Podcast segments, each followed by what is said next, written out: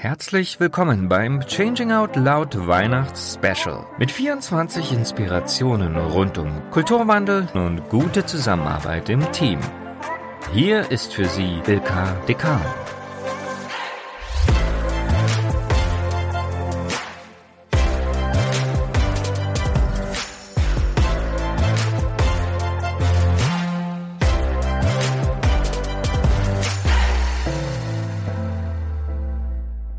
Live aus LE treffen wir heute Simone List zum Adventsplausch. Die gebürtige Deutsche bringt seit Jahren CEOs in Silicon Valley, um hier voneinander zu lernen. Dabei geht es nicht rein darum, neue Technologien kennenzulernen, vielmehr geht es darum, die Punkte miteinander zu verbinden und sinnstiftend auf eigene Herausforderungen anzuwenden.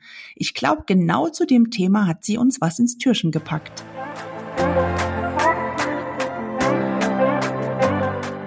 Schön, dass wir ins neue Türchen starten und mein Gast ist heute Simone Liss aus Kalifornien. Ich hoffe, du hast neben gutem Wetter auch was Spannendes ins Türchen gepackt. Um was geht's heute? Ja, hallo liebe Ilka. Ich hoffe, dass ich irgendwas Besseres mitgebracht habe als das Wetter. Bei uns regnet es nämlich heute.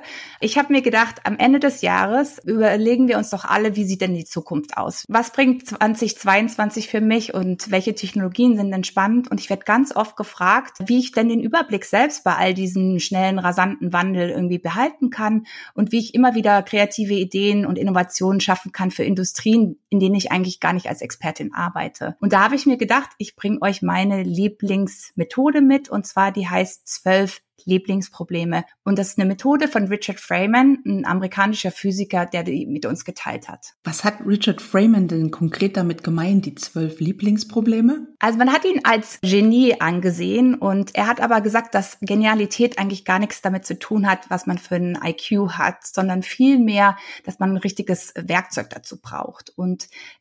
er hat eben gesagt, dass man sich überlegen sollte, dass man immer zwölf Probleme mit sich herumtragen soll. Also still und heimlich immer zwölf Probleme im Kopf haben soll.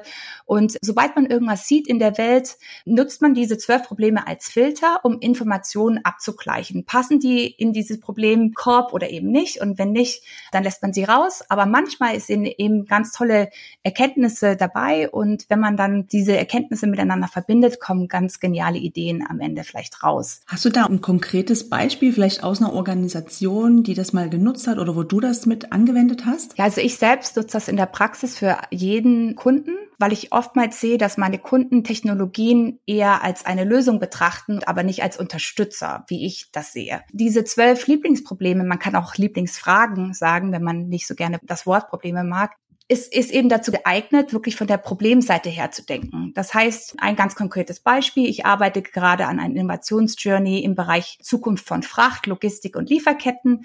Und da wäre eine Idee, dass man eben sagt, okay, was sind wirklich gerade derzeit die Probleme in dieser Industrie? Und da wäre beispielsweise Transparenz, Geschwindigkeit, Nachhaltigkeit, das sind alles so eine Probleme, die derzeit die Industrie beschäftigt. Und wenn wir dann einen Schritt weitergehen, dann kann man sich einen dieser Problematiken herausnehmen und noch tiefer hereingehen und weitere Fragen stellen, wie zum Beispiel, wie kann man denn die Geschwindigkeit erhöhen in diesem Bereich? Warum ist denn ein Problem in dieser Geschwindigkeit? Und dann wird man vielleicht herausfinden, ja, das liegt daran, dass die äh, Mitarbeiter nicht so gut ausgebildet sind. Und eine mögliche Lösung könnte am Ende dann sein, vielleicht Virtual Reality, um Mitarbeiter besser zu trainieren oder automatisieren, also Roboter, die komplett die Arbeit übernehmen oder Internet of Things, indem man sich eine Brille aufzieht und dann so besser die Geschwindigkeit erhöhen kann, weil man besser packen kann, die ganzen Frachträume.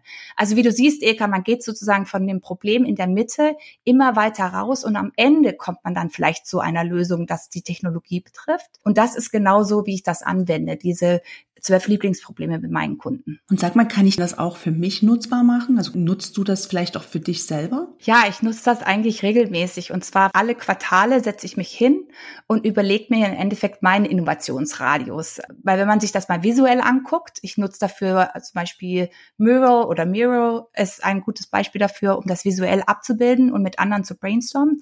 Ich setze mich hin und überlege wirklich konkret, was sind denn derzeit meine Lieblingsfragen, die mich wirklich beschäftigen in meinem meinem Leben.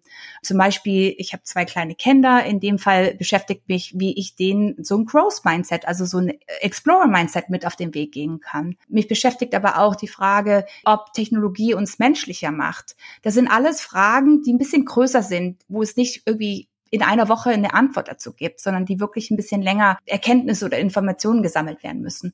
Und wenn man das so macht, dann schafft man das mit dieser zwölf Lieblingsproblem-Methode, schafft man es wirklich so einen Fokus, ein Radar zu setzen und eben nicht in dieser Informationsflut an Technologien und rasanten Wandel sozusagen unterzugehen und im Endeffekt oben auf der Welle mitzuschwimmen. So mache ich mich fit für die Zukunft. Ja, du nennst es jetzt fit für die Zukunft. Unter was für einem Wort läuft es bei dir eigentlich? In der Community sprechen wir von Future Proof Yourself und es ist ganz, ganz wichtig, sich da immer wieder Gedanken zu machen, welche Probleme einen wirklich derzeit beschäftigen, weil wenn man sich das mal vor Augen führt, dann kann man auch interessante Lösungen dazu finden. Und ja, wie gesagt, ich nutze selber die Methode regelmäßig mit Kunden, aber auch privat. Vielen lieben Dank für die Inspiration. Also das ist wirklich was, was man ja im Kontext einer Organisation, eines Teams oder auch ganz für sich persönlich nutzen kann. Von daher werde ich mich mal ranmachen, meine zwölf Lieblingsfragen aufzuschreiben. Gerade so für die nächsten drei Monate eine spannende Aufgabe, die ich so noch nie gemacht habe. Vielen lieben Dank dafür. Ich wünsche dir und deiner Familie jetzt eine wunderschöne Vorweihnachtszeit. Danke, Simone, für die Idee.